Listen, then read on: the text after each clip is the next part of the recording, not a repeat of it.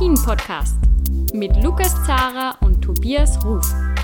Hallo bei einer neuen Ausgabe von Après-Ski, der Alpin-Podcast von skionline.ch. Mein Name ist Lukas Zara, ich arbeite in Wien beim Standard und ja, eigentlich parallel zu mir, nur 400 Kilometer weiter westlich, hat der Tobias Ruf von Kingau 24 die Parallelrennen in Lech Zürs auch gesehen. Servus Tobias. Hallo, Servus, guten Morgen Lukas.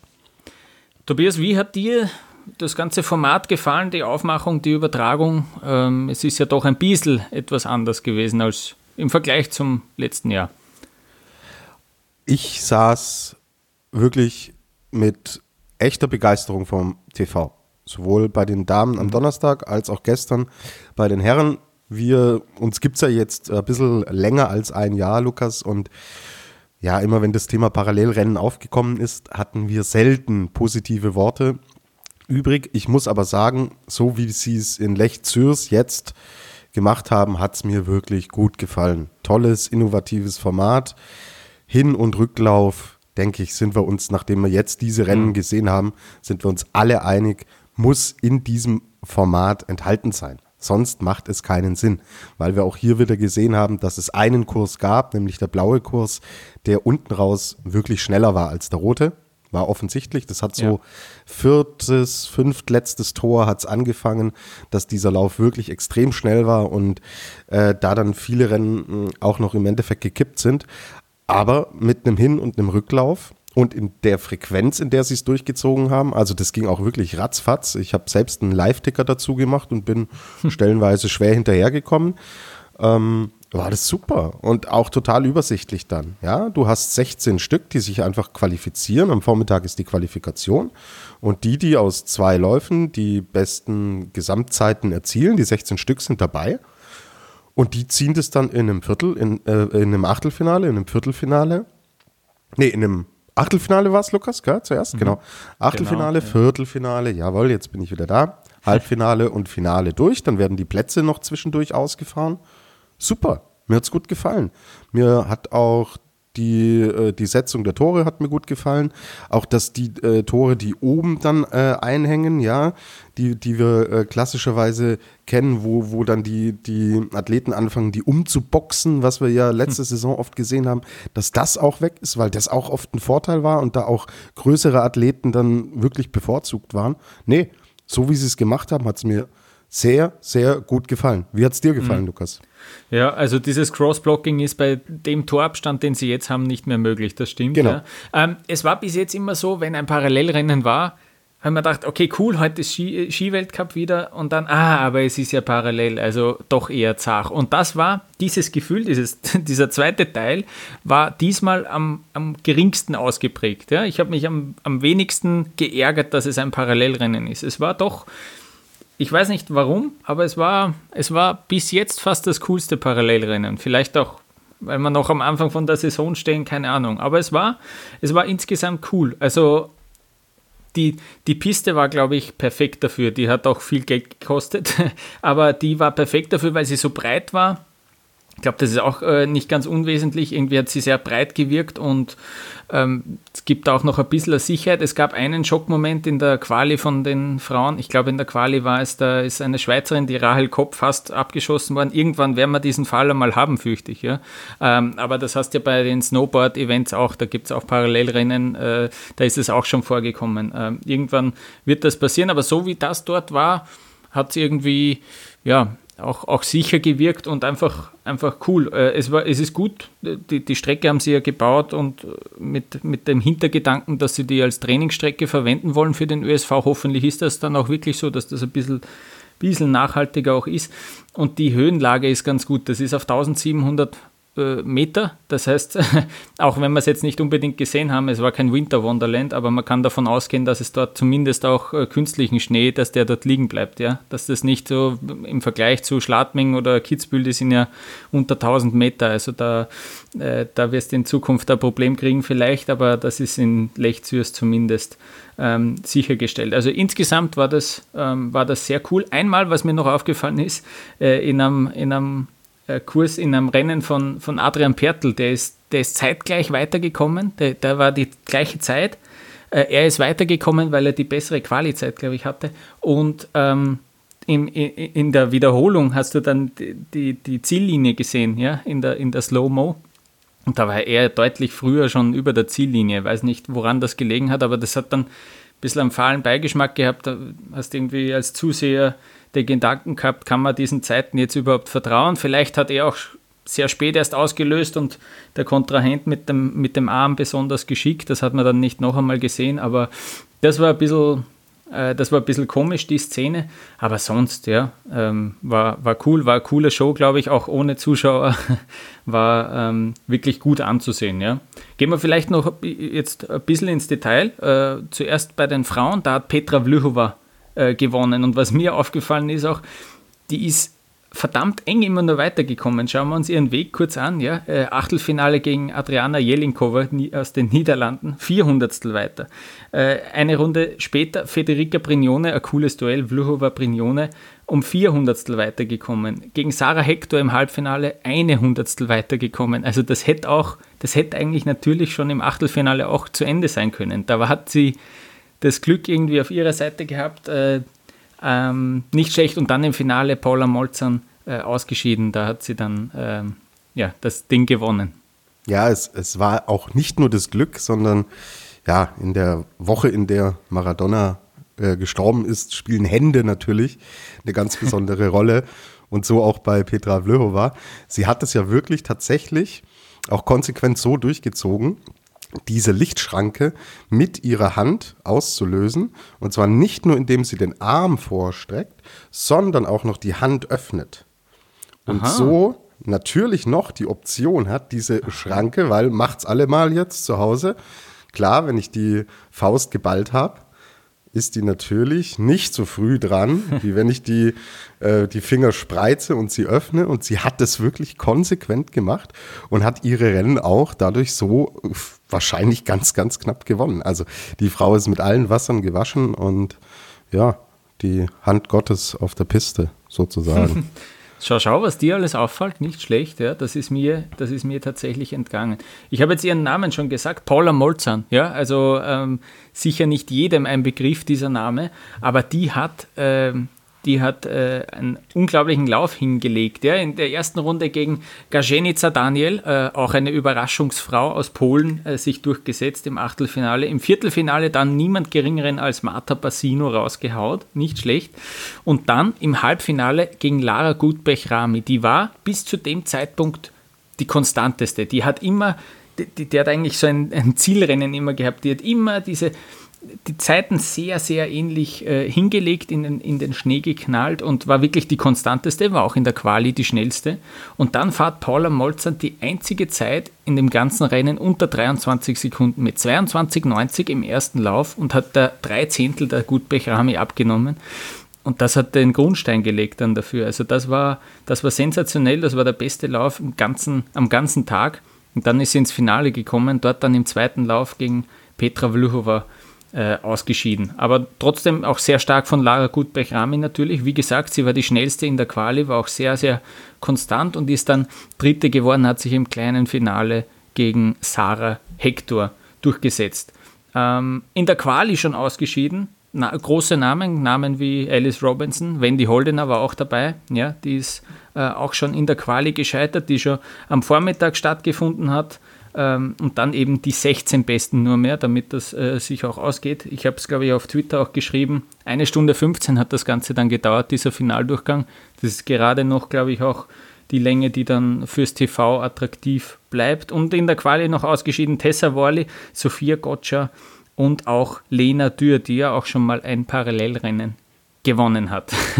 so, ähm, ich würde sagen, jetzt äh, gehen wir zu den Männern. Und da, Tobias, kannst du ja vor allem aus deutscher Sicht ein bisschen mehr dazu sagen. Erzähl mal ähm, vom Männerrennen.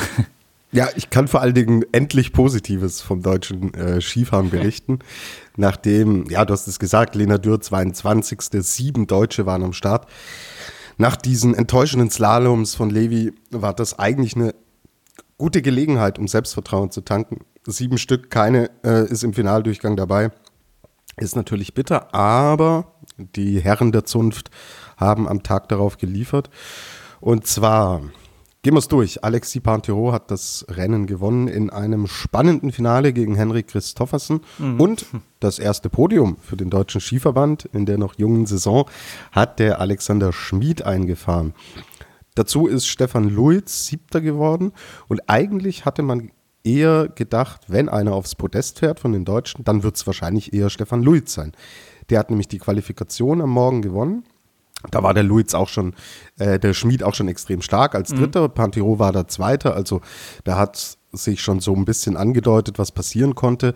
Auch Christoffersen war ja oben dabei, obwohl er äh, den einen Start laut eigener Angabe nicht gehört hat genau, und äh, entsprechend spät losgefahren ist. Also es hat sich so im Endeffekt ein bisschen von der Qualifikation dann auch ins Rennen übertragen. Ja, und Stefan Lulz, der ist konsequent und konstant eigentlich die Laufbestzeiten gefahren, aber im Viertelfinale dann gegen Henry Christoffersen hat er einen kleinen Fehler gemacht und der wird bei so einem Rennen, bei so einer Konkurrenz knallhart bestraft und ist dann dort ausgeschieden und ja, dann ähm, war so gefühlt auch ein bisschen die, die, die Power weg, ja. Ist halt natürlich auch ein, was ganz anderes, auch was, was die Alpinen nicht so oft kennen, dass sie so viele Läufe im Endeffekt immer in Folge abspulen müssen und immer hoch, runter, hoch, runter, hoch, runter. Und ja, ähm, da hat dann gefühlt so ein bisschen die, die Spritzigkeit gefehlt. Am Ende ist der Stefan dann Siebter geworden. Er hat sich selbst auch schon geäußert und meinte, er war sehr zufrieden mit seiner Performance heute. Aber er sagt auch selber, da war mehr drin. Aber ein siebter Platz ist absolut in Ordnung. Ja, und Alex Schmid, das, was sich in Sölden auch schon angedeutet hatte, da waren die beiden beim Riesenslalom ja auch schon eigentlich gut und akzeptabel platziert und er ist wirklich so ein sauberer Skifahrer, ja, da hat man nie so das Gefühl, dass er jetzt so die absolute Explosionsgranate ist, aber er fährt die Dinger einfach super konstant runter. Man merkt, dass er körperlich einfach gut drauf ist. Das hatten wir ja schon oft besprochen, dass er oft Probleme hatte, aber sehr gut durch den Sommer gekommen ist. Das merkt man. Es hat da ein bisschen Muskelmasse zugepackt und fährt die Dinge einfach ja, gut runter. Ein bisschen bitter war das Halbfinale gegen ähm, Pantyro. Da war er im zweiten Lauf, da war er im, im, im Rücklauf, war er auf einem schnelleren blauen Kurs unterwegs und unten raus hatte ich das Gefühl, boah, der kommt immer näher, der kommt immer näher. Und er hat dann am viertletzten Tor, das ist die Stelle, die, ich habe es gerade schon erwähnt, einfach äh, diesen Ticken schneller war als der rote Kurs. Da hat er nochmal voll riskiert, kleinen Fehler gemacht, ist dann ausgeschieden, hm. aber hat dann diesen dritten Platz wirklich, ja, gegen Adrian Pertl ähm, auch entsprechend souverän eingefahren und ja, ich bin total äh, froh und zufrieden. Vor allen Dingen, ich schiebe es jetzt schon mal vorne weg, weil es ja für den Deutschen Skiverband jetzt eine extrem bittere Nachricht gegeben hat, dass äh, Thomas Dresen an der Hüfte operiert werden musste. Also er war mit den Herren in Copper Mountain im Trainingslager unterwegs und hatte ohne Ende Schmerzen. Das zieht sich schon länger durch.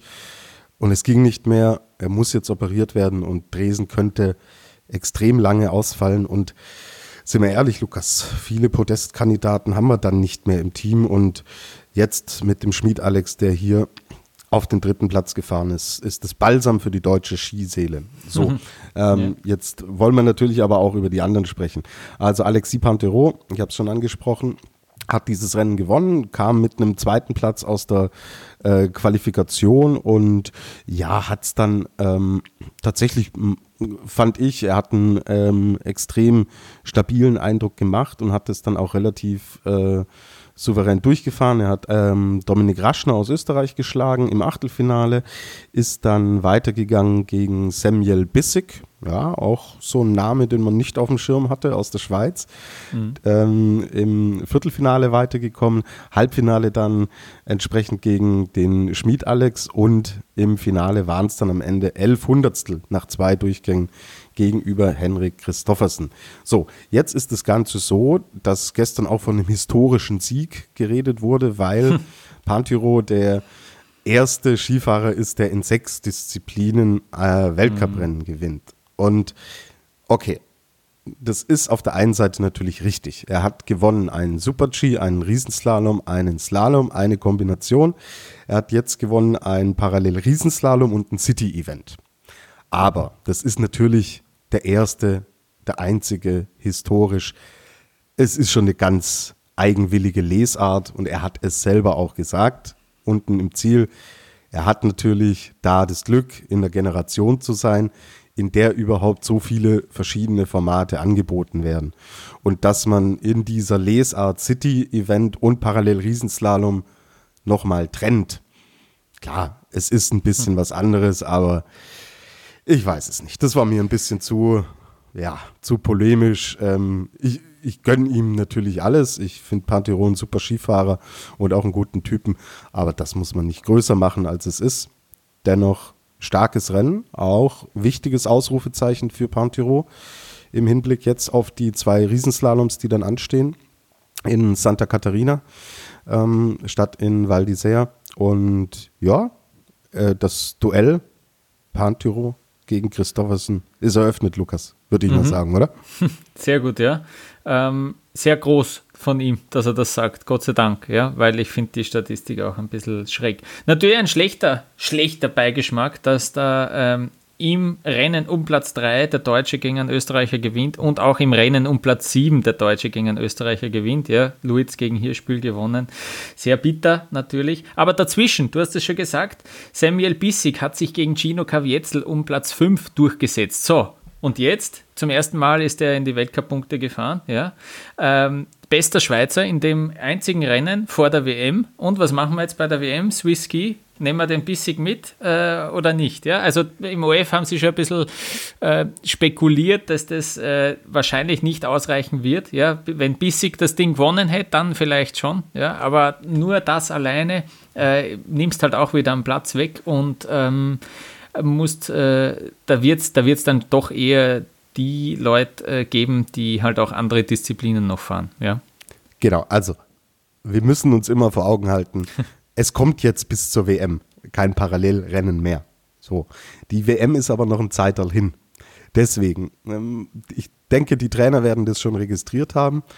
Aber da jetzt schon zu sagen, naja gut, anhand der Ergebnisse ist klar, wenn wir fahren lassen, ah, das wird es nicht spielen. Und ich kann mir sehr gut vorstellen, dass man das trotzdem so auf der Agenda und auf der Liste hat und da auch natürlich intern nochmal testen wird und intern dann auch möglicherweise Ausscheidungsrennen fahren wird und dass er nichtsdestotrotz vielleicht eine Chance hat, da doch noch an der WM teilzunehmen. Man weiß ja nicht, was passiert bis zur WM in Cortina. Äh, sofern sie denn überhaupt stattfindet, was wir natürlich alle hoffen. Aber was bis dahin mit Formkurven ist, mit Verletzungen ist, ähm, was passiert mit Corona. Also er hat sich auf jeden Fall äh, empfohlen dafür, dass ja, die Trainer sich auf jeden Fall mit diesem Namen beschäftigen müssen. Äh, ganz kurz noch erwähnt, in der Qualifikation schon gescheitert sind, ja, Roland Leitinger, Tommy Ford, Luca De Alibrandini, Live Christian Nestwoldhaugen, St. Granjetz und Lukas Brauten, ja, die haben es alle nicht ins Finale geschafft. Lukas Brauten taugt mir sehr, hat auf Instagram gleich geschrieben, ja, Leute, da gibt es so eine Netflix-Serie, die ich unbedingt weiterschauen wollte, deswegen wollte ich mich kurz halten, ja, in meinem Arbeitstag. Also der kann auch wirklich gut über sich selber lachen. Ähm, gut, ich glaube, wir haben schon ähm, so ziemlich alles erwähnt. Felix der Woche, ich würde ihn äh, Paula Molzan geben. Dass die auf Platz 2 fährt, ähm, Finde ich geil. Und dass die die schnellste Zeit hinlegt äh, in dem ganzen Rennen, das taugt mir. Ja, taugt mir auch. Deswegen kann äh, der Felix der Woche gerne an Paula Molzan gehen. Ähm, sie hat ja in Riesen, äh, in Sölden schon gezeigt, so, dass sie ähm, ja da gut reinkommt jetzt in diesen Weltcup. Sie ist ja schon ein bisschen dabei, aber war natürlich immer im Schatten von Michaela Schifrin und äh, das war auch in Levi ansprechend und ja, wie sie dann äh, interviewt wurde. Ich weiß nicht, ob du es gesehen hast, genau. Lukas, vor dem Finallauf. Die hat ja, die hat ja schon Freudentränen geweint, bevor mhm. das Finale überhaupt angefangen hat. Also klar, Felix der Woche geht an Paula. Ich weiß nicht, wie ich reagiert hätte, wenn mich wer fragt vor dem Finale, ob ich kurz für, Zeit für ein Interview habe. Äh, auch Respekt, äh, dass sie da nicht, dass sie da so cool reagiert hat. Ja. Das, das Gute ist, Lukas, wir werden das nie herausfinden bei deinen sportlichen äh, Qualitäten auf den Pisten und sonst ja. wo. Äh, wird es, glaube ich, in näherer Zukunft keine Finals geben. Wenn es soweit ist, werde ich derjenige Journalist sein, der dich dann interviewt vor dem Finale. Okay? Na gut, ich freue mich drauf. Ich überlege mir schon ein paar flotte Sprüche. Schauen wir noch kurz, wie es weitergeht. Ja? Die Frauen fahren nach St. Moritz. Ja? Ähm, da gibt es zwei Super-Gs äh, kommendes Wochenende. Und die Männer, du hast es ja schon gesagt, äh, fahren nicht nach Val d'Isère, sondern nach Santa Catarina. Dort sind zwei Riesenslaloms wieder geplant. Dann haben wir schon drei Riesenslaloms absolviert nach diesem Wochenende. Die Woche drauf sollen ja Speedrennen in Val d'Isère stattfinden. Die stehen auch so noch im Kalender, zumindest zum Zeitpunkt unserer Aufnahme. Wenn es schon keinen Schnee für einen Riesenslalom haben, ob sie dann Schnee für eine Abfahrt haben, ich wage es zu bezweifeln. Wir werden es sehen. Äh, das war's. Ähm, wenn ihr Feedback habt für unsere Sendung, dann äh, meldet euch. Wir würden uns sehr freuen auf Twitter, Facebook, Instagram unter Après-Ski Podcast. Und sonst, ja, ähm, schaut vielleicht jetzt auch am Wochenende ein paar andere Wintersportarten. Was tut man denn sonst um, in dieser Zeit? Und äh, wir hören uns dann in ein bisschen mehr als einer Woche wieder. Servus.